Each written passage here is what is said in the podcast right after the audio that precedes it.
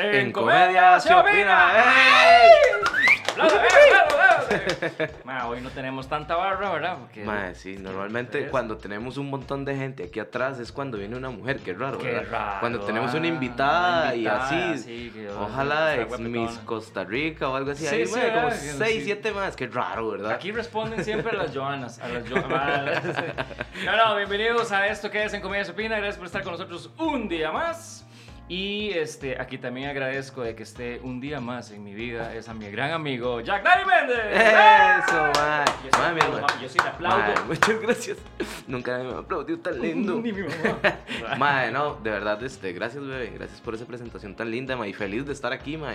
Un miércoles más. Ma, ¿y qué? El dato de una, sí, ya, ma. No, yo quiero primero antes, este, ma Qué bien te ves con ese corte y con la barbita así, chita y todo, man. Mae, sí, parecía un indigente, man. O sea, tenía ya que hacer algo por mi vida, man. No era un personaje que No, sí, era por un personaje que estaba trabajando, pero, di, la edición de, del proyecto tomó mucho, entonces, di, mae, ya no aguantaba, mae. estaba ahogado y parecía un indigente. El chile, yo pasaba así en la calle y la gente sacaba la moneda y me la daba y yo, pues, gracias. Pero, sí, sí. De, pero, mae, yo, fui uno de esos, yo fui uno de esos.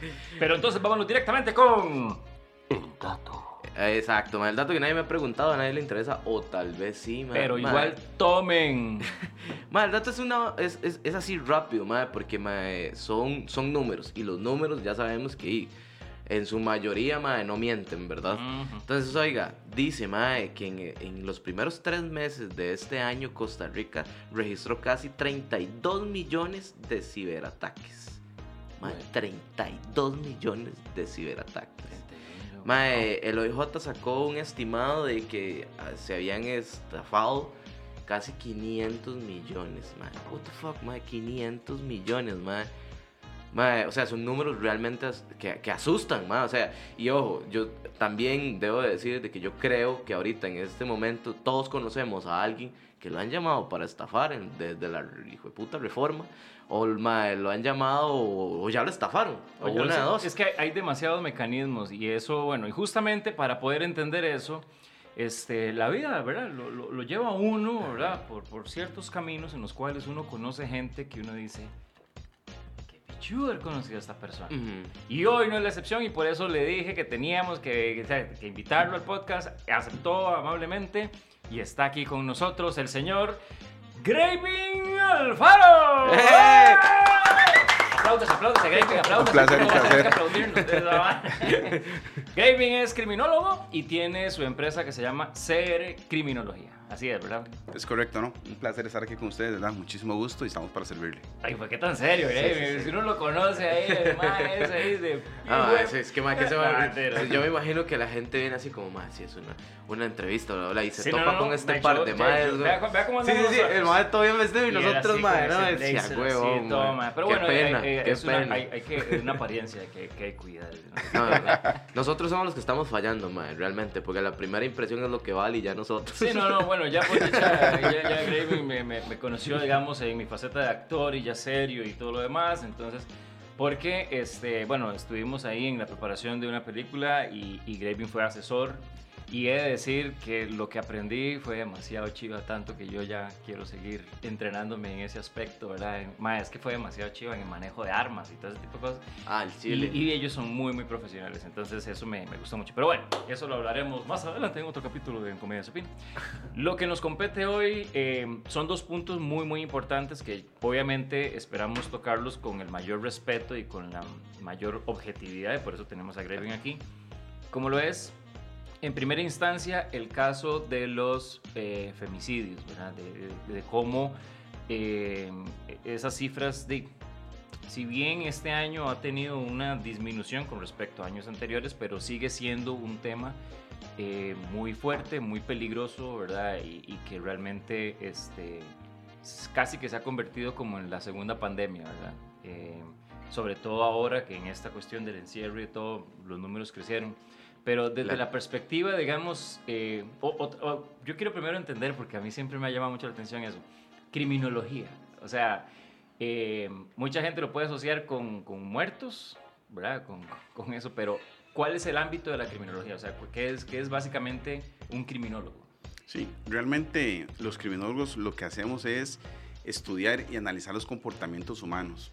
De ahí que podemos abarcar varias, varias aristas, varias ramas, ¿verdad? En este caso, pues conversaremos un poco sobre los, los femicidios y también sobre eh, estos ataques cibernéticos que, que se están viendo grandemente afectados a, todo el mundo en este país, ¿verdad? Pero básicamente hacemos eso, hacemos eh, eh, análisis, estudios de los comportamientos humanos, ¿verdad? En esta parte, en, el sector, en la parte criminal, ¿verdad?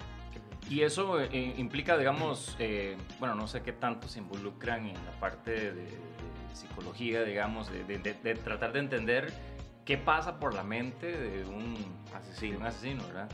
Yo estaba viendo una serie que, que lástima que no lo siguieron, que se llamaba Mindhunters. Hunters. sí va a seguir. Ya uh, tiraron van a sacar la tercera temporada.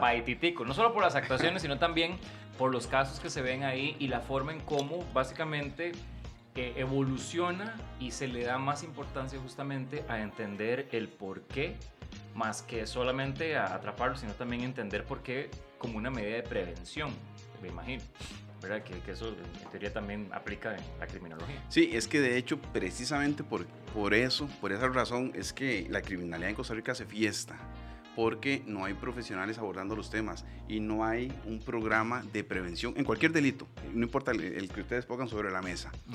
pero no hay profesionales trabajando y abordando. Un criminal siempre hace un trabajo de inteligencia antes de cometer su delito, sea, sea cual sea. Hay un trabajo previo de inteligencia para saber si yo puedo robar, estafar, violar, el que sea.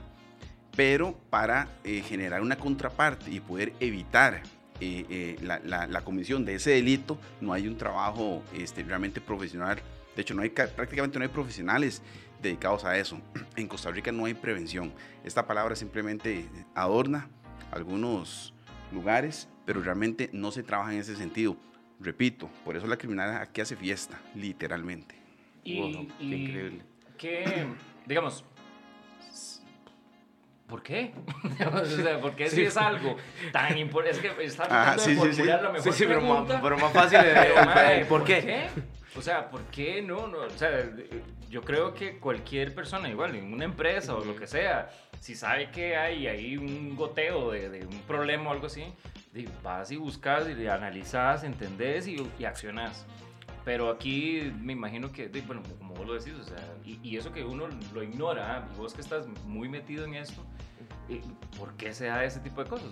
E, es, es, es, fácil de, de, saberlo.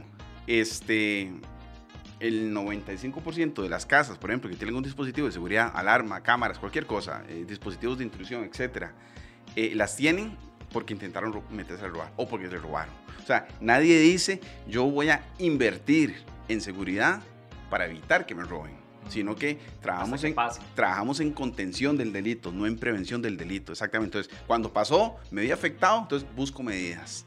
Pero mientras no pase, yo no me veo afectado. Entonces, no voy a gastar plata, que es el concepto que tiene de manera errónea eh, el costarricense.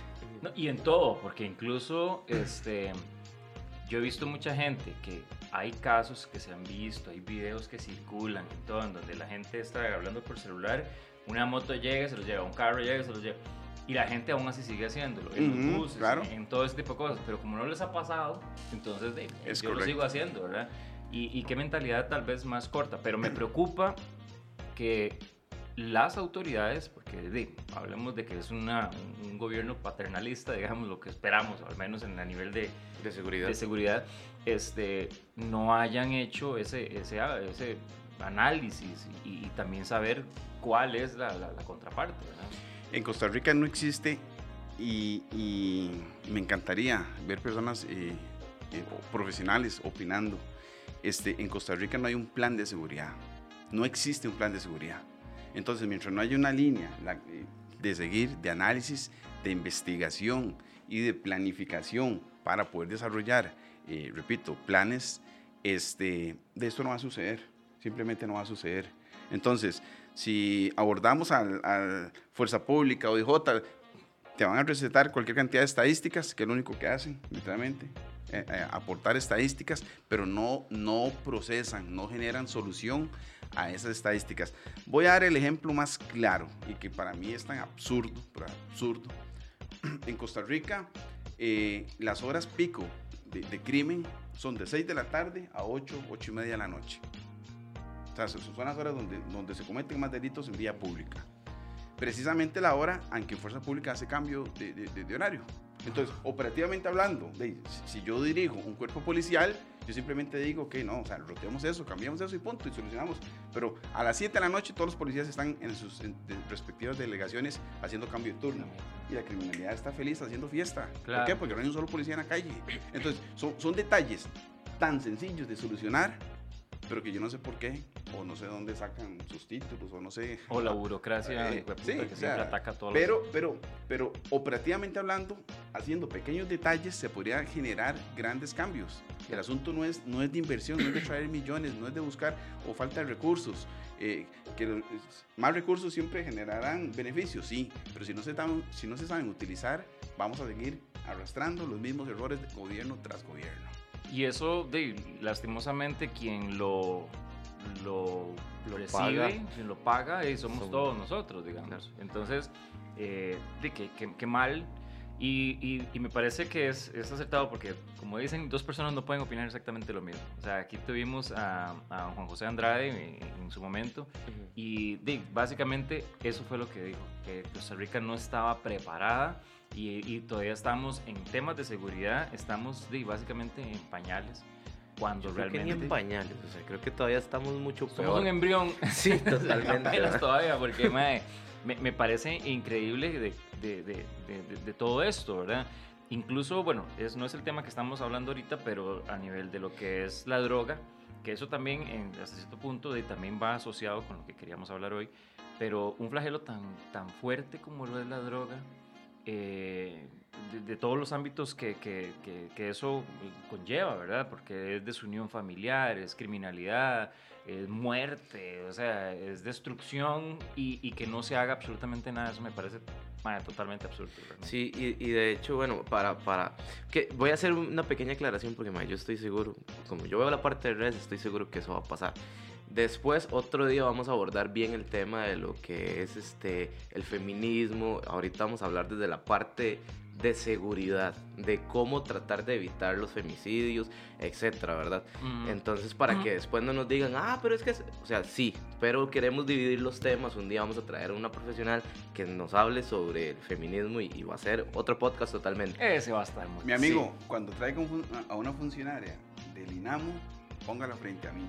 Yo necesito estar en ese programa. Le hemos pulseado traer, ¿verdad? De hecho, bueno, estamos en gestiones, estamos en gestiones para justamente traer a la presidenta del, del, INAMU, porque sí es algo que, que me, me, interesa mucho y ya veo por, por qué lo quiere tener enfrente, ¿verdad? Sí, sí. Y nosotros también, no crea, obviamente no tal vez como el conocimiento que usted tiene, pero sí nos hacemos muchas preguntas y por lo cual traemos a personas que, que nos aclaren esas, esas, esas dudas. Bueno, y otra cosa, vos mencionabas el hecho de, de que andar con el teléfono, que eso genera este de como ese descuido. Pero es que yo siento que la gente todavía está pensando en que el gobierno tiene que cuidarnos, o sea. Sí, yo es paternalista totalmente, pero no. Pero es que también sería justo que, o sea, lo menos que uno esperaría es que haya seguridad. O sea, obvio, uno tiene que andar con cuidado en ciertas cosas, pero también, o sea, siendo justos, madre, también qué feo uno tener que tras de todo, tras de que usted paga sus impuestos, también andar en la calle así como, uy, madre, no puedo sacar ni el teléfono ni nada. O sea, se supone que debería de haber por lo menos uno tener la confianza que cada 200 metros, cada 300 metros por lo menos va a haber un policía caminando, por decirlo de alguna manera. O sea, yo sé que tiene que haber otras cosas o pueden haber otros mecanismos. Madre, o sea, incluso este, este que, que, que, mencionaba, este, que, que mencionaban, perdón, que en los horarios algo tan tonto como eso, ¿cómo no lo han arreglado, madre? eso no tiene alguna explicación. Me parece nefasto. no, no tiene alguna explicación lógica. O sea, eso es veramente nefasto. No les da la gana hacer ni gorre y punto. De si yo estuviera, si yo estuviera liderando eh, un ministerio de seguridad, yo, o sea, simplemente es, es, generar directrices y punto. Hay cosas de carácter procesal que, repito, no implican grandes eh, este, cambios o inversiones y que se podría eh, generar un cambio importante y un cambio positivo. O sea, repito, la Costa Rica, Costa Rica está muy mal, está muy mal y esto viene peor. Y no es generar miedo o meter miedo, es que es la realidad. estamos, estamos muy mal. Este, hay muchas, muchas soluciones que se pueden generar, pero la gente no quiere hacerlo Por eso era que hacía comentario en relación al asunto del INAMO. O sea, aquí hay temas muy fuertes donde lo que se necesita es una línea de trabajo correcta. No, no, es sacar una simple campaña o no es hacer un simple anuncio, no, no, es darle herramientas a las personas para que puedan defenderse. Lo que usted menciona, por ejemplo, de, estar en vía pública, este, aproximadamente, no sé, hay como, hay como un oficial de fuerza pública por cada 300 costarricenses. Es, poco, es poco, pero, pero repito, se puede eh, tal vez con una reforma a las leyes, porque si cada, eh, yo personalmente alabo así y respaldo completamente la labor de fuerza pública. Estos chavalos y, mujeres son carguísimas.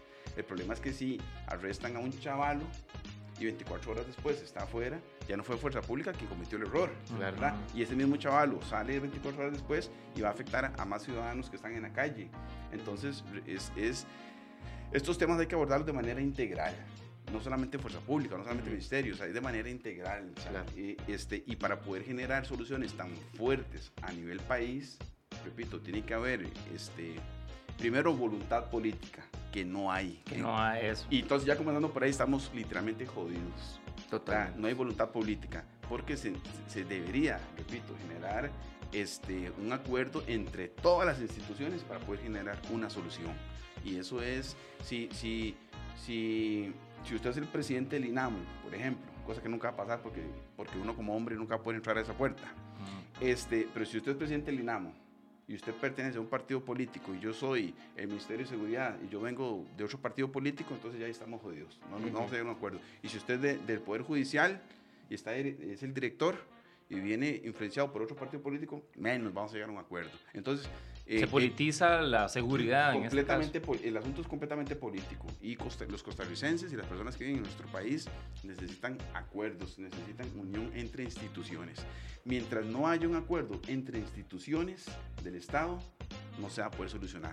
¿Por qué? Porque una sola institución no va a poder hacerlo. Una municipalidad sola no puede hacerlo. Fuerza pública sola no va a poder hacerlo. El Poder Judicial solo no va a poder hacerlo. El INAMU solas no va a poder hacerlo. O sea, se ocupa, repito, una, una unión de país. y en Costa Rica es dificilísimo. E incluso yo lo he visto en, lugares que han como tomado una postura de, de sálvese quien, quien pueda por decirlo de alguna manera, porque la municipalidad de Escazú, ellos empezaron a, ellos hicieron su policía municipal, empezaron a darle equipo y yo les soy muy honesto, yo vivo ahí en el cruce entre Escazú y no, y de, a veces he pasado por Escazú y yo he visto 3, 4 retenes, o sea, ahí la seguridad es bastante buena, o por lo menos intentan, o sea, a comparación de otros lugares, están mucho mejor. Y es porque su policía municipal, o sea, están bien equipados en el sentido de, profesionales, porque usted ve bastantes profesionales. Aparte de eso, andan con buenas motos, buenos carros, que eso obviamente, sea como sea, es un plus para ellos. Y de todo, todo Escazú está lleno de cámaras. O sea, eh, parece mentiras, pero usted llega y se parquea cinco minutos y cuando usted se da cuenta le llega la policía municipal y le, ¿qué está haciendo?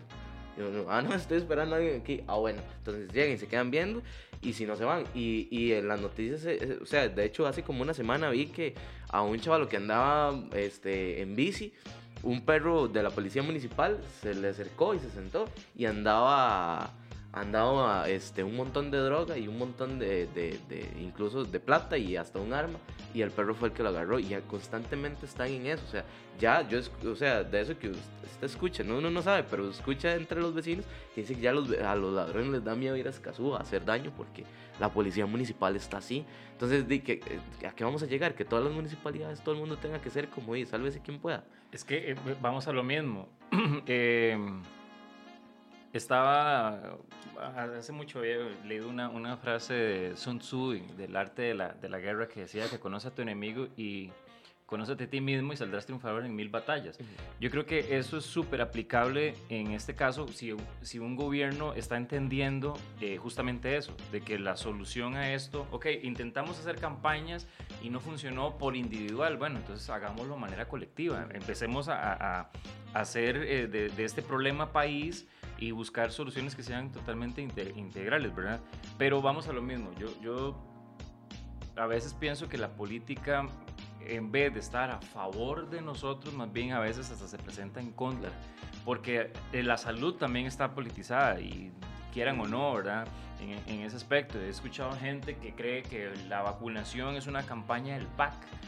Y, mae, no, idiota, es, no es una, una campaña del PAC, o sea, es, es que tenés que hacerlo tenés que, buscar soluciones y, no, y, es a nivel mundial, el PAC no es a nivel mundial, digamos, entonces e, e, es, algo comprobable. Y, si, y, me asusta mucho pensar esto porque, digamos, eh, en el tema que nos atañe, hablando de, de, femicidios, eh, yo siento que el OIJ quedó muy mal parado, está siguiendo muy mal parado. Bueno, hablemos del Poder Judicial, está, está muy, muy, muy mal parado, la gente no le, le le compra, digamos, las, las investigaciones o, creen que hay, cosas que se están diciendo solamente por salir del, del, paso. No sé hasta qué punto te gustaría opinar con respecto a eso, pero... en relación al OIJ tengo mil cosas que decir, pero bueno, ya habrá tiempo en, su momento. Eh, en relación a femicidios, hay que comenzar por los abordajes. El OIJ, eh, eso, que esperemos unas 24 horas o, o otro tipo, o sea, el abordaje del OIJ tiene que ser inmediato tiene que haber una adecuada entrevista a las personas este, vinculadas, me refiero familiares o la persona que puso la denuncia, además. Mm. O sea, tiene que, hacer, tiene que haber una entrevista más, más minuciosa donde pueda eventualmente eh, sacar información que sea relevante para tomar una decisión, si comenzamos o no la investigación inmediatamente, comenzando por ahí. Por otro lado, el, el gobierno, acá en Costa Rica hay un problema. Voy a dar un ejemplo. El OIJ tiene aproximadamente como un 34% de efectividad en la mayoría de sus investigaciones. Un 34%. Nosotros como empresa privada tenemos un 94.5% de efectividad en nuestras investigaciones. Si nosotros contratamos un grupo de criminólogos y tienen un resultado de un 34%, a todos los hechos. Mm, claro. A todos los hechos. Eh, este, y solo, solo en Costa Rica no ve cómo las, cómo las instituciones del Estado fallan y fallan y fallan y fallan y nadie dice nada. Todo el mundo se queda callado. Sí, es que no importa. Fallaste, no importa. O sea, simplemente archivo el expediente y punto. O sea, hay que exigir, hay que realmente exigir lo que aquí pase. Y la deficiencia por parte del Poder Judicial es muy alta, es muy grande, es realmente fuerte. Este, esa deficiencia pues me lleva a mí tener trabajo, porque ellos, repito, son muy deficientes. Pero este, yo creo que se debería, repito, hacer un trabajo en conjunto, lo cual es muy difícil, este, pero sería hacer un trabajo en conjunto para poder levantar las, las estadísticas eh, este, positivas en nuestro país. No es falta de, de personal, no es falta de, Ni de recursos Ni de recursos. No, obviamente, obviamente. Eh, creo, creo, creo que según los últimos cálculos que yo había hecho, aproximadamente un, un investigador de OIJ tiene como cuatro días por cada caso, lo cual a veces es mucho, a veces poco, dependiendo de, del caso. Pero en promedio, en promedio nosotros eh, desarrollamos una investigación en dos, tres o cuatro días. Hay unas que llevan hasta meses, ¿verdad? O sea, pero eh, con voluntad, con voluntad, con una línea de trabajo adecuada, yo creo que se podría levantar eso muchísimo más, muchísimo más por lo menos llegar al 60, 70%, no sé, números positivos. Pero, pero estar invirtiendo, invirtiendo, invirtiendo, invirtiendo recursos para que cada año me arroje un 34, 35%. Sí, es eh, eh, entonces, si a, si a, un familiar mío le pasa algo y yo pongo una denuncia, yo sé que, yo sé que hay un 65% de probabilidades de que, de, que nunca se averigüe nada. Mm. realmente es, es, es, desgastante y es desmotivante pensar en, eso. Sí, a tal, a tal punto que incluso, perdón que te interrumpa, incluso cuando, cuando, yo lo he visto cuando alguien lo asaltan y le roban el teléfono, la gente ya ni va a poner la denuncia porque dice, ¿para qué? ¿Para qué ir a poner la denuncia? Y está mal, porque obviamente entre más denuncias tenga esa persona, cuando la agarren va a ser peor para él. Pero, pero igual, o, o, ella, pero igual usted, es, eso es totalmente cierto, la gente ya no va a poner la denuncia porque es... es... desgastante, yo me acuerdo que a mi hermano una vez, entre tres más lo agarraron a él y la novia, y bueno, eran cuatro, porque la novia lo tenían agarrada, a él lo agarraron de los dos brazos y uno tirándole cuchillazos así como para jugar y le quitaron el teléfono y todo lo demás. Por dicha, iba pasando un grupo de amigos de mi hermano y lograron agarrarlos y les dieron y todo, le llevó a la fuerza pública y todo. Y yo me acuerdo que cuando a mí me dijeron, yo me fui al, juzgado este, bueno, a la, corte aquí en, en, Guadalupe, y yo los vi donde los pasaron, y salieron primero los maes, incluso los sacaron por la parte de atrás porque yo estaba, que yo golpeaba los vidrios y de todo, el colerón que me tenía, lo sacaron por detrás, y mi hermano quedó adentro poniendo la denuncia. Entonces es donde uno dice, mae, pero, o sea, ¿por, ¿por qué? Y sigue, y, yo no lo creí al principio, pero eh, eso que dice que las leyes ahora este, van más a favor del, del criminal que de la, víctima, de, ya voy viendo que cada vez es, es más cierto. Eh, te decía lo de la falta de, de personal o recursos porque estaba viendo que en el año 2019 se realizaron 7.162 informes policiales por, por esta cuestión de la ley de violencia doméstica y en el 2020 9.206. O sea, hubo un aumento de 2.000 y resto, bueno, 2.044 casos.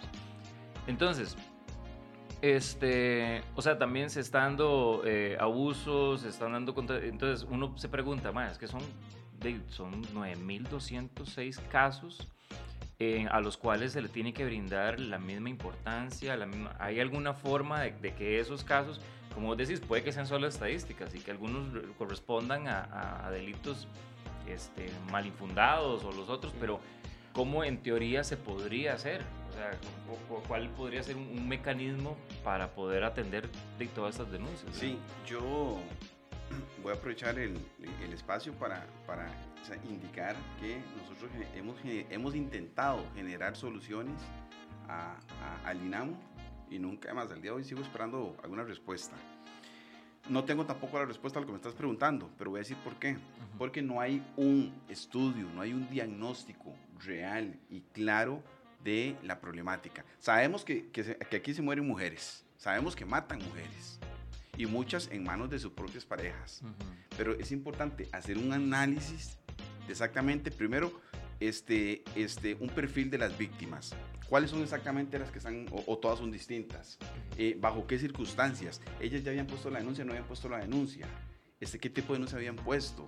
Este, me explico, o sea, hay que realmente hacer un estudio, un análisis de la problemática para poder generar una solución. Y eso es lo que nos hace en Costa Rica. O sea, eh, cuando, cuando, usted tiene un padecimiento, usted tiene eh, eh, algún mal físico, usted va donde el doctor y el doctor te hace un diagnóstico. ¿Para qué? Para poder recetarte una, una, una medicina, un tratamiento. En esto es exactamente igual. Para yo poder generar soluciones, yo tengo que tener este, claro cuál es el panorama, cuál es la problemática. Y en Costa Rica nadie ha hecho eso. ¿El INAMU no sería el encargado, digamos, es el primera línea de esa estadística? Es el encargado, es el encargado. El problema es que, repito, no hay, no hay estudios claros, reales, o sea, no hay un análisis profundo del problema. Todos sabemos que, que, matan, pero no se sabe exactamente por qué se mata. Eso que, eso que fundamenta el INAMU, que es odio del hombre a la mujer, no, eso no es cierto. Eso no es así. Estamos entrando ah, eh, eh, exactamente. el, motivo por el cual un hombre mata a la mujer no es porque la odia, no. obviamente es una persona completamente desviada. Y una persona que tiene que estar en la cárcel, no tiene que estar en, la casa, ni mucho menos eh, al lado de, de, de, esa mujer que, que, que, falleció. O sea, es una persona que tiene problemas y tiene que estar en la cárcel, y punto. Pero, no es, pero los femicidios no sean por odio, por odio de género. O sea, yo, yo te mato a vos porque vos sos mujer. O sea, no, el asunto no va por ahí. Eh, eh, y, y, ahí es donde, repito, hay que investigar, hay que analizar y a partir de ahí generar soluciones, intentar generar soluciones. Y no es una solución fácil. ¿Por qué? Porque se va a ocupar, se va a ocupar de la fiscalía, se va a ocupar del Poder Judicial, se va a ocupar generar reformas a la ley para poder a partir de ahí comenzar eh, a, a colaborarles. El aborde que se le hace, que se le hace a las mujeres cuando llegan a poner una denuncia también es indispensable. Eh, hay mucho apoyo a muchas mujeres actualmente. Okay, hay que analizar si ese apoyo realmente está funcionando o no está funcionando. porque, ¿Por qué? Porque las estadísticas vienen subiendo. Si bien es cierto, el, el, el factor COVID ayudó muchísimo. ¿Por qué? Porque si, si, si, si usted tiene una pareja o usted vive en convivencia con una pareja, antes la veías en la noche, nada más, cuando llegas a dormir. Ahora por asunto de COVID, confinamiento y todo lo demás, pues tuviste que convivir más. Y los entonces, problemas que entonces, entonces se trabajo. exactamente. Entonces, más sumado a eso, tal vez problemas económicos, que obviamente muchos, muchos costarricenses se vieron afectados por eso. Entonces, todo eso generó más convivencia y más roces y eso eleva las estadísticas también. Pero, este, repito, no hay, no hay un abordaje correcto a, a las víctimas. Y, este, y los que se están haciendo efectivamente no están dando resultado. Si estuvieran dando resultado, las estadísticas vendrían a, a, a disminuir.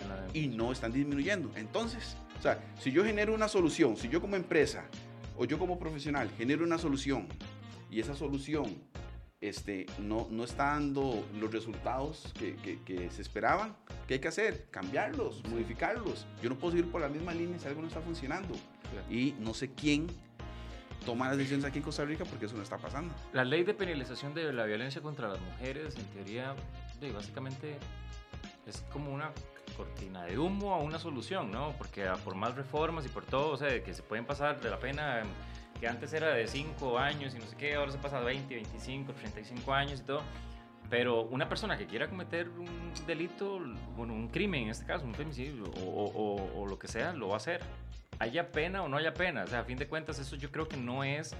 Porque yo siento que estamos amparando en que ahora sí tenemos penas más fuertes, entonces ahora sí, ¿verdad? Piénselo dos veces mentira que eso lo, lo, va a solucionar. No, no, eh, eh, eso no es solución, porque al fin y al cabo ya, ya, ya, el daño a la familia, ya el daño a la sociedad está hecho. O sea, si, si, si doy el ejemplo de mí para no hablar de nadie, si yo cometo, si yo cometo un homicidio, un homicidio si yo mato, por ejemplo, a mi pareja, ya el daño está hecho. Yo le voy a desgraciar la vida a la familia de, de, quien era mi, de mi pareja. Entonces, ¿ya para qué? Ok, que merece más años, por supuesto, yo soy el primero, yo soy el primero. Y un día hablamos de la pena de muerte. Este, yo soy el primero que, que apoyo eso, pero no es la solución. No es la solución porque ya el daño está hecho. Mm. entonces, repito, hay que irnos para atrás. A la prevención. Hay que irnos para atrás y comenzar a analizar fríamente, o sea, fríamente, desglosar punto por punto cuáles son las intervenciones que se están haciendo por parte de las autoridades, los, estos centros de, ayuda en las municipalidades, el INAMU, las mismas intervenciones por parte de Fuerza Pública, porque ve que hasta Fuerza Pública se, se vio afectado meses atrás cuando le dispararon a, a, un integrante de ellos, a una, a una policía. Entonces, repito, las intervenciones, los procedimientos, los manuales están erróneos. ¿Por qué? Porque no está funcionando. Y repito, si ustedes dos me contratan a mí para generar una solución y al, y al año siguiente, es más bien el, el tema es peor, y el año siguiente es peor, y no, ustedes me echan, no, cambiamos eso, pues esto no está funcionando. Correcto. y, repito, y en Costa Rica no, en Costa Rica seguimos arrastrando los problemas año con año y, no pasa nada. Que hay muchos temas este, que se entrelazan entre sí, con lo que vos mencionaste al principio, en relación a, a las drogas, ahora nos afectó el COVID, claro que sí, hay miles de temas, pero hay que intentar lo que usted mencionaba, intentar ir un paso adelante, lo cual nunca hemos hecho. Desde que tengo vida, nunca ha pasado. Intentar trabajar en prevención. Hasta el día de hoy, la criminal está aquí y nosotros venimos aquí. Y ahí vamos. Ellos suben un paso y yo subo otro paso. Pero siempre detrás. Nunca, nunca, por delante. hemos ido por delante. Sí, de, hecho, perdón, ya que te, te, dé el pase. Todo bien, todo bien. Pero vieras que yo, bueno, estoy trabajando en un proyecto ahí eh, de hace mucho tiempo, justamente hablando de prevención. Es un programa no lo voy a decir porque después me roban la idea. Pero va muy de la mano con respecto a, prevención de cosas que pueden pasar en el hogar, en el trabajo, en la calle, etc. Y que la gente no está preparada para eso. Como por ejemplo, eh, no sé, algo tan básico como la maniobra de Hemlich, ¿verdad? Que mucha gente no sabe ni cómo aplicarla, eh, si es una persona embarazada, si es una persona obesa, si es un niño, o sea, la gente no está preparada para eso, pero le pasa la choza y lo que cree que es más práctico para hacer es salir corriendo por toda la obra. ¿A, qué, ¿Por qué traigo esto a colación? Porque efectivamente no sé qué es lo que tiene que pasar en Costa Rica para que la gente haga un cambio de mentalidad con respecto a eso que vos estás diciendo que me parece muy importante que aquí hay que trabajar en la prevención y una invertir en prevención no es una mala inversión, jamás lo va a hacer. ¿Cuántas vidas no se pudieron haber salvado con, con respecto a esto? Que, que las, los movimientos feministas, que el INAMU, que eso, sí, salir a la calle, perdón, y con todo el respeto lo digo, pero salir a la calle a que hacer una presión social, eso tampoco va a funcionar. No sirve nada. O sea, eso no, no, no, no va a servir. Y como dijo Jack, en algún momento vamos a hablar con respecto a los movimientos feministas y todo eso, porque igual los respeto. Este, tengo mis, mis choques, ¿verdad? Eh, mis, mis, encontronazos, pero, pero yo creo que eh, es parte dentro de la misma objetividad. Entonces, eh, no sé, yo sería muy, muy, muy este, erróneo de mi parte, digamos, decirte qué, qué propones vos, pero, pero a fin de cuentas yo, yo creo que vamos a caer en lo mismo. La prevención es el, arma número uno con el cual podríamos empezar a, a, trabajar esa integridad que, que, se quiere, ¿verdad? Que, que se quería o, o, que se necesita, que urge que se analice, ¿verdad? ¿Ibas a decir algo yo? Eh, sí, pero es que me, me, me, me, parece importante lo que vos dijiste. Pero bueno, devolviéndome un toquecito para ya llegar a ese punto, este, algo que, que incluso leí un día de esto sobre, sobre esta, estas penas de cárcel, estaba leyendo que por abuso sexual son de 3, no, de 2 a 5 años. Y por plantación de marihuana, que fue no hace mucho que hubo un caso sonado, es de 5 a 8 años eso es cero proporcional, digamos. y, y, ojo, estoy hablando de que era un señor que estaba sembrando marihuana que era para autoconsumo y sí, sembró de más, evidentemente, pero era un profesional, o sea, era un abogado, o sea, es un abogado y, cometió un acto que, si bien es ilegal, es, o sea, a ver. Sí, porque, pero no atenta contra la vida de nadie exacto, hasta, cierto, punto. Pero, madre, suena parejo el hecho de que una persona viole a, otra, bueno, a, eh, otra persona, no pongamos sexo, y que pase solo de 3 a 5 años y una persona por sembrar marihuana que era autoconsumo. Madre, que, ojo, no era que tenía una hectárea, o sea, sino que en el departamento de él tenía, creo que fueron como tres matas más de lo que debería es más, tener, le tiro, le tiro otro, otro caso que me parece totalmente absurdo. Y aquí el experto nos puede decir un mae llega, atropella a los ciclistas, los ah, se caga en la vida un montón de, de cinco familias. De cinco familias hacia el suave, ¿verdad? Y mae, y el mae anda afuera. De hecho, incluso hasta yo me acuerdo haberlo visto a la par mía así parqueado mae, una vez que pues él no puede manejar, ¿verdad? Pero ahí andaba en carrito, ¿verdad? Este, pero el mae anda afuera. Usted no paga la pensión por un mes, mae, y lo enchorpan y le quitan de su posibilidad de, realización y un montón de cosas. Entonces ahí es donde uno dice, y mae, y, son maes que ahí están, ahí se quedan, porque si no pagan, entonces, este, ¿verdad? Sí, sí, sí. Pero como un mae que se caga en la vida de cinco familias, ¿verdad? Y que estamos hablando de que asesinó, o sea, mató eh, así premeditadamente, porque a fin de cuentas el mae de mentira que aceleró así porque quiso, no, no, tuvo su vara, venía hasta el culo seguro y, mató a la gente. No, seguro no, venía, hasta, el culo. Mata a la gente y pasa este tipo de cosas. Entonces es lo que uno no entiende, mae. en, en Costa Rica no hay voluntad política. Y vuelvo a tocar el tema. Este, y mientras eso pase, el país no va a avanzar. Eh, yo definitivamente no tengo la solución a todo lo que estamos hablando, pero sí, en el momento que ustedes me indiquen, puedo dar una pequeña serie de recomendaciones. ¿Por qué? Porque el Estado no va a solucionar el problema. Correcto. Entonces, mientras, mientras nos topamos con algunos líderes políticos que quieran realmente trabajar, aquí lo que toca es intentar cuidarnos nosotros y a los nuestros. Nada más. El ah. Estado no va a solucionar el problema. a mí me gustaría escuchar esas recomendaciones. Sí, de hecho, más bien a eso, a eso quería ir porque obviamente también nos falta la otra parte de lo que es eh, eh, seguridad y demás. Pero me pareció interesante y así fue como arranqué de lo que era eh, la diferencia entre de femicidio y feminicidio. Y básicamente la, el, el, la variable que puede existir entre uno y otro es que el feminicidio incluye al Estado como protagonista. Entonces, o sea, estamos hablando de que el femicidio es el asesinato de una mujer perpetrado por un varón, por su condición de mujer, eh, género o cuya identidad autopercibida sea mujer, digamos. Eso vendría siendo un femicidio. Pero el feminicidio incluye al Estado como protagonista como generador de condiciones al sostener esas situaciones de vulnerabilidad que hacen posible el asesinato de una mujer.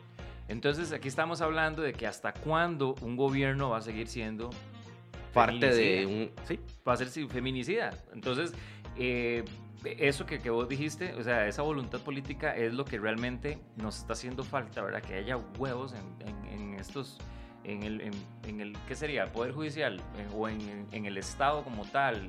O sea, que, ¿en dónde está el foco ahí de quién podría hacer algo? Porque hasta eso yo lo ignoro. O sea, ¿quién ¿Quién es el que puede decir, vamos a reformar este tipo de cosas? No, en este caso le, pues, toca obviamente a la Asamblea Legislativa, que son los que tienen que reformar las leyes del país, pero este, es, es un, eh, tiene y debe ser un trabajo entre, entre los poderes. O sea, eh, es, es, la solución está en una unión y, y, en un trabajo de carácter integral. Repito, ¿por qué? Porque una sola institución no lo va a lograr. Una institución puede generar o comenzar a generar las estadísticas, la información necesaria, el análisis, el estudio, todo para poder eventualmente proponer algo. Pero, eh, repito, si eso se traba en la asamblea, ya no hicimos nada. Si la asamblea lo aprueba, pero eh, este, quien tiene que ejecutarlo no lo hace de manera adecuada, tampoco, o, o que queden tecnicismos legales ahí, Mm. donde permitan eh, eventualmente que la persona pueda Sí, un eh, portillo salir, sí, un, un portillo abierto, o que pueda seguir este, eh, generando una incomodidad, en este caso a la víctima, hasta el punto donde ya se, se da la, la comisión de, de- de- de un hecho mayor. Entonces, desafortunadamente, se ocupa una acción de carácter integral. Y por eso yo el panorama lo veo tan negativo. Es que no es que yo quiero venir aquí a Ujú. vender humo, o más bien a ser negativo, o hablar mal de- del Ujú. asunto. Es que es la realidad. Claro. Y mi responsabilidad profesional es decir la verdad. Claro, Claro. no, y, y 100% de acuerdo con eso. Entonces, eh, como ya vimos que, ¿verdad? No hay una solución así como a la vista, ¿verdad? Que Por parte de nuestras autoridades o por parte de Sí. un gobierno. Aunque, aunque, mae, yo tal, perdón que te interrumpa. Y, y, y ahí, er- porque, mae, eh, no te dije nada sobre las manifestaciones. Yo sí difiero porque yo sí creo que las manifestaciones funcionan hasta cierto punto, digamos. Y eh, para mí, o sea, y con el respeto de ustedes, porque siento que ambos, aquí los tres tenemos eh, puntos de vista diferentes, pero yo sí creo que la única forma es, o sea, manifestaciones, y, y, y suena feo decirlo, pero siento que a las mujeres eh, que han salido a manifestarse todavía les ha faltado hacer más ruido. Lo- ah, y, y no hay ni, una solo, ni un solo cambio político de toda la historia que no haya eh, pasado antes de un gran despertar del pueblo. Lo vimos no hace mucho en Chile, que cambiaron la constitución política, pero ¿qué faltó? Que la gente saliera a tirarse a las calles a ver cómo hacían para cambiar las cosas, porque sabían que un gobierno nunca lo iba a hacer. Ojo, no estoy diciéndole a la gente que se agarren y salgan, ¿verdad? Porque Ujú. no es el punto. O sea, obviamente la idea es que haya este, buena voluntad del gobierno y del pueblo para cambiar las cosas. Pero, o sea, hasta un profesional aquí nos está diciendo que se ve las cosas complicadas. ¿Por qué? Por- porque el gobierno no busca cómo hacerlo. Entonces, ojo, insisto con esto, no estoy diciendo a nadie de que vaya a hacer algo que no, o sea, no, estoy diciendo que en una postura muy mía, muy personal, yo sí siento que la única forma de que el pueblo se escuche es cuando grita a, pe- a clamar, sus, a decir sus necesidades. Entonces, eh, como les digo, o sea, y perdón que te interrumpiera, madre, pero sí, sí, sí tenía como ese que todavía tenía que decirlo, digamos. y, No, co- pero- y- y- y insisto con eso, madre, y, y sé que soy de otra vez, pero madre, yo no estoy diciendo a nadie que haga nada. Lo que estoy diciendo es que sí creo que las manifestaciones o, o- o algún cambio del pueblo es lo único que puede llevar a, a ser escuchados. Yo siento que, bueno, a nivel de, de- de historia, incluso eh, el- muchas de las manifestaciones que se dan y todo lo demás, o sea, sí, sí han surtido efecto. Y lo vimos en el combo del ICE, por ejemplo, en la bala del TLC, que también fue un movimiento así. Pero en este caso en específico, es parte de, pero no la solución. Entonces, eh, eh, eso es lo que yo lo- humildemente pienso, puesto que no ha existido y los casos siguen en aumento. Entonces, como vos decís, yo creo que la constancia en esa lucha es lo que va a poder hacer, pero hasta el momento llega un momento en donde incluso uno ve una identidad como el INAMU, en donde uno dice, Sí, ¿Qué? exacto, sí. Sí, falta, falta ese apoyo, de, del, como, como mencionábamos ahora, que falta ese apoyo de, de- de parte del gobierno a las personas, mae. O sea, por decir algo, eh, yo no fue que viví, porque no fue familia, pero un caso sobre una muchacha que, bueno, yo te había comentado, de que nosotros la conocimos en un trabajo y al tiempo, los años, nos dimos cuenta que fue asesinada por un tipo que ni siquiera era el novio. Ella estaba con el novio y el tipo llegó, los encañonó en el carro, los secuestró y los mató a los dos y se mató él. Entonces, eh, eh, o sea, ¿cómo prevenir eso? Si no hay parte de nada del gobierno que te Sí. dice, ese compañero, el brete, está loco. Mae, entonces, Sí, ¿cuál, Eh, cuál- eh, cuál es el filtro? Exacto, ese filtro es lo que yo creo que necesitamos así, pero es ya, si no nos vamos a ir, nos estamos yendo un guindo. Sí, no, de hecho. Y bueno, partiendo entonces de ese punto eh, y aprovechándote, porque ya vimos y ya los tres entendimos de que, ¿verdad? Este, y vos viniste a reforzar un poco esa, esa postura de que realmente falta mucha voluntad política y se sigue politizando mucho esto también. Pero entonces vayámonos a, a- a lo que podemos aportar nosotros, ¿verdad? Entonces me gustaría empezar tal vez con, con señales, porque, porque muchas veces a- no, no entendemos, eh, lo confundimos con micromachismos o con todo ese tipo de cosas, pero, pero en, en pro de saber de que una mujer es, es maltratada? O sea, ojo, y estoy preguntándolo a partir de la ignorancia para poder tener esa respuesta. Eh, ¿Qué señales se, se, pueden sacar de eso? Digamos? ¿Qué, señales se pueden ver que la persona llegue y diga, estoy frente a una persona que puede ser un potencial asesino o estoy metida en una situación en la cual este, tengo que prestarle atención? Sí, primero y el punto más importante, todas las agresiones siempre son progresivas. O sea, ¿qué quiero decir con esto? Que hoy le alcé la voz a mi pareja, eh, la otra semana la empujo, la otra semana le pego, y, me explico. entonces, entonces, cuando una persona, hombre o mujer, no importa quién sea, hombre o mujer, comienza a, a, percibir actitudes de esas, dejemos el romanticismo, dejemos todo ese eh, poco de tonteras, porque literalmente así son, hay que tomar decisiones, este, pedir ayuda, hablarle a, eh, no sé, a un padre, una madre, a una persona cercana de confianza y decirle, está pasando esto, esto, ¿qué hago? Pero hay que tomar decisiones. Repito, son progresivas.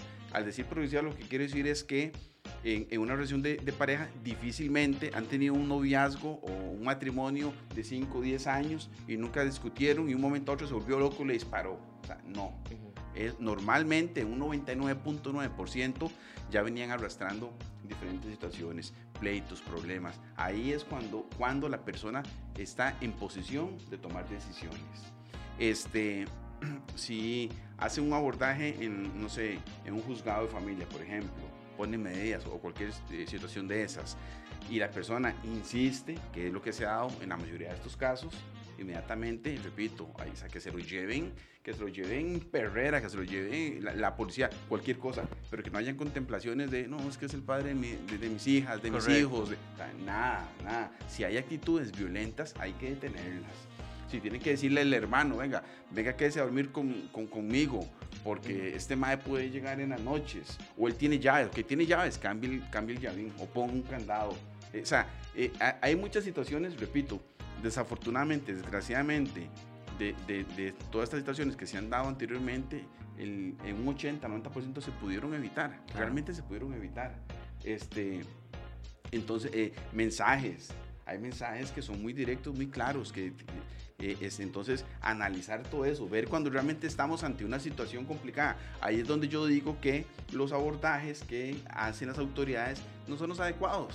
O sea, hay que ir, no es cómo te sentís, eh, eh, empodérate, por mm. favor, eso no sirve de nada, eso no sirve de nada. Es a lo que vinimos, a lo que vinimos. Y hacerle saber a la víctima, a la persona que está siendo víctima, la, realidad del asunto. Y aún más si hay hijos de por medio. Hablarle con claridad. Eh, este, ¿Por qué? Porque por amor, eh, por perdón, por un montón de cosas, eh, fácilmente pueden volver, o hasta por asuntos de carácter sexual, o sea, olviden todo eso, dependencia económica, nada, o sea, absolutamente nada va a pagar o a comprar eh, una vida humana. Entonces, este, hay que modificar, hay que modificar la manera en que se abordan las personas dependiendo de la situación. Pero cada persona, cada mujer de este país, e inclusive cada hombre, ¿por qué? Porque también hay hombres que, que son agredidos, que somos agredidos, a nosotros los hombres también sufrimos violencia doméstica. Cada ser humano de este país puede tomar sus propias decisiones. Y repito, y hay que detenerlo en el momento justo. No hay que permitir que ya se lleguen a los golpes, mucho menos a, o amenazas y demás. Hay que tomar decisiones y, y, y y, dejar que el corazoncito sufra un poquito, pero evitar cualquier situación que pueda poner en riesgo a, la, vida de cada persona y aún más si hay hijos de por medio, ¿verdad? Sí, porque estaba viendo que, en, bueno, leí un, artículo que hizo la, ONU Mujer específicamente y hablaba de señales en donde y también se lo, esto lo, lo, podemos decir porque también a uno como hombre también puede llegar y haber caído en esto, tal vez de una manera este, inconsciente, digamos, o también de una manera consciente, pero que, tal vez estamos también reflejando ese tipo de señales.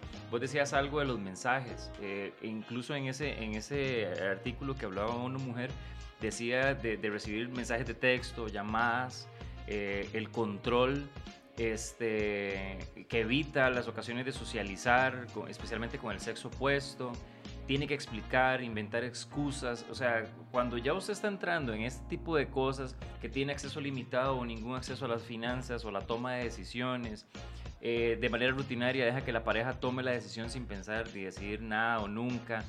Si usted, por ejemplo, también hablaba de mostrar cambios en la personalidad, la conducta o la apariencia física, eh, le da miedo que la gente la toque, evite el contacto visual, sufre cambios de ánimo, por ejemplo, llora de repente, tiene crisis de ira, se siente deprimida, ansiosa, con tendencias suicidas, todo ese tipo de cosas y, ahí eh, nombra una serie de cosas más, ¿verdad? Deja de atender las necesidades mentales, emocionales, físicas, espirituales. O sea, todo ese tipo son indicadores de que usted puede ser parte o, puede ser víctima o que está siendo victimario de, este, sobre una mujer. Y, eso es, es, un agresor. Entonces, si hablamos a la cuestión de la prevención, eh, yo creo que tal vez hacer esa pausa en ese momento, sobre todo ahora que, como dijiste al principio, este confinamiento nos tiene más, ¿verdad? más, cerca de, de, de, que este tipo de, aspectos surjan ¿verdad? de una manera más, más, este, más precisa. Entonces, hay que hacer ese análisis, hay que también ver si efectivamente yo estoy pasando por esa etapa como mujer, digamos, o si yo como hombre también estoy provocando ese tipo de cosas. Por eso preguntaba la cuestión de las, de las señales. Ahora, sabiendo, eh, porque el tiempo también nos está matando, ¿verdad?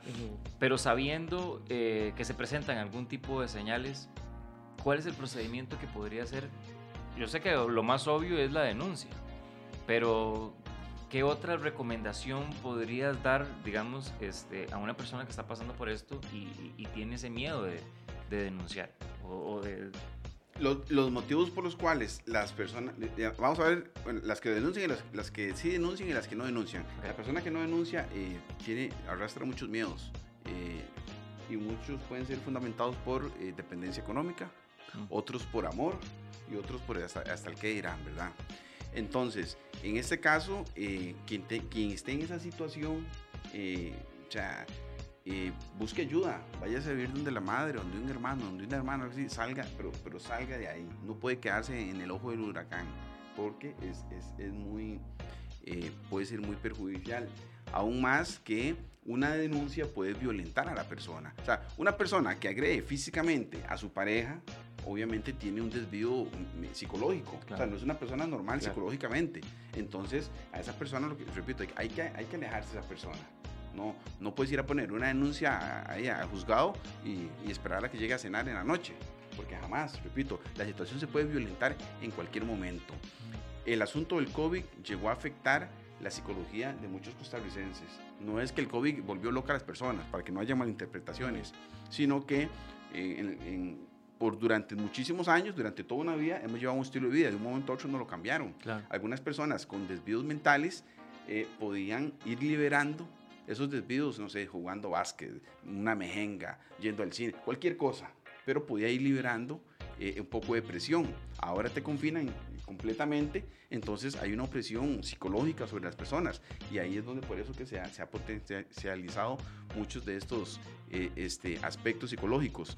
Entonces, la persona que logra generar una denuncia, primero mantenga la denuncia, pida ayuda.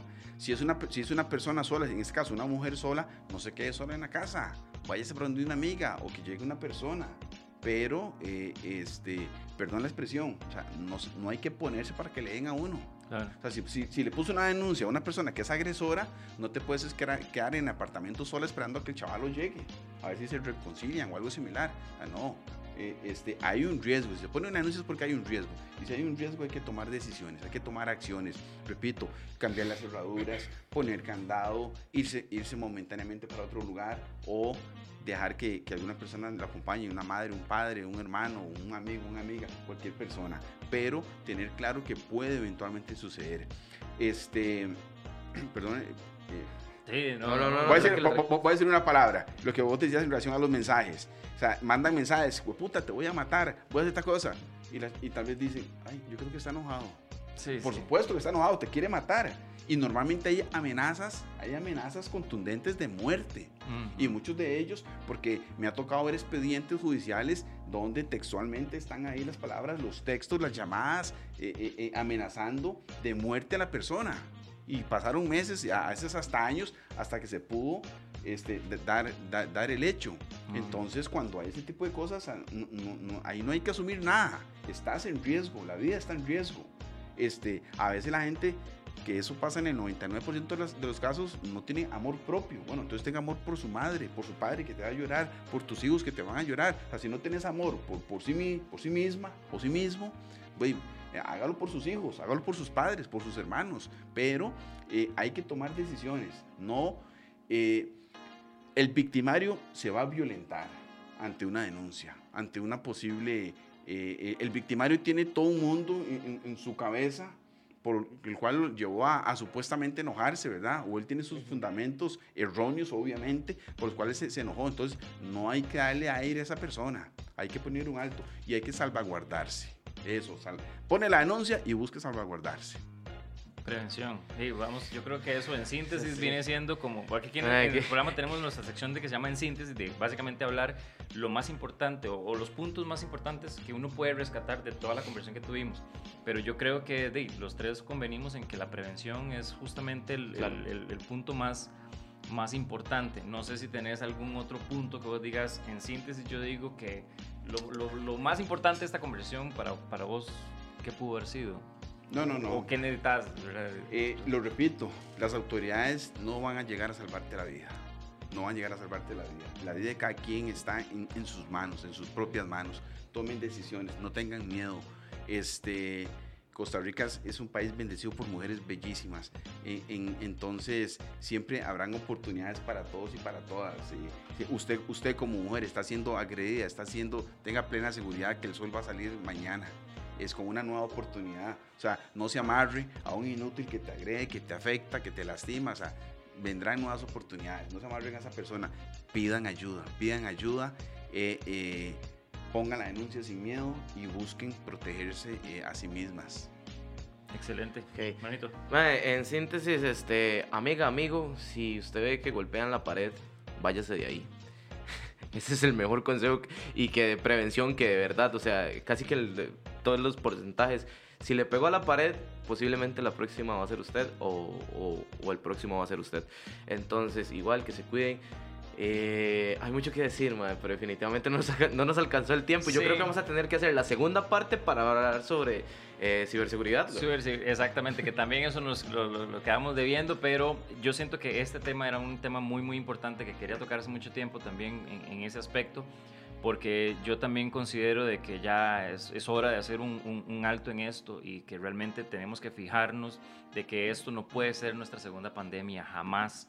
Eh, yo creo que tanto hombres como mujeres tenemos las mismas libertades, los mismos derechos y el mismo eh, derecho de vivir ¿verdad? y disfrutar de esta vida y, y, no se vale este, de que por una, de, por una mala, mala gestión de parte de un gobierno no se pueda solucionar los problemas. Entonces, eh, Gavin, de verdad, muchísimas gracias por el aporte. Eh, obviamente vamos a tener que llamarte para, sí, para, la, segunda. ¿verdad? para la segunda parte, pero de verdad, muchísimas gracias por la, por la expertise y, por lo que nos comentaste aquí. No, no, de verdad, muchísimo gusto. Estoy para servirle a ustedes y a cualquier persona eh, que, que, necesite de, de, un consejo, una asesoría. De verdad, muchísimo, muchísimas gracias a ustedes, de verdad. Y mucho ¿Cómo te encuentran en redes sociales? eh, Graving Alfaro Núñez o nuestra página CR Criminología. Por aquello que tenga alguna duda, ¿verdad? Sí, ahí si usted, igual, si están pasando por alguna situación, ahí hay un profesional que les puede ayudar. Gente, eh, redes sociales de nosotros, en Comedia Se Opina CR, ahí estamos todos los miércoles, como les comentábamos. Vamos a estar haciendo en vivos también. Ya vienen, ya eh, vienen. Sí, y este, nada, de verdad, muchísimas gracias a ambos, fue una gran plática. De verdad podríamos hablar de esto mucho más y sabemos de que posiblemente no tocamos ciertos puntos que fueron muy importantes, pero prometemos una segunda parte para hablar. Es más, si usted quiere que hablemos de algo específicamente que siente que se nos fue de aquí, pues déjenos en los comentarios que nosotros estamos ahí para, para complacerlos porque realmente necesitamos hablar de los temas que a usted le, le atañe y lo que usted este, necesita que, que hablemos, digamos. Entonces, de verdad, muchísimas gracias, muchas bendiciones, síganos en nuestras redes y nos vemos en un próximo En Comedia Chapina. Para cerrar, para cerrar. Para cerrar, sí.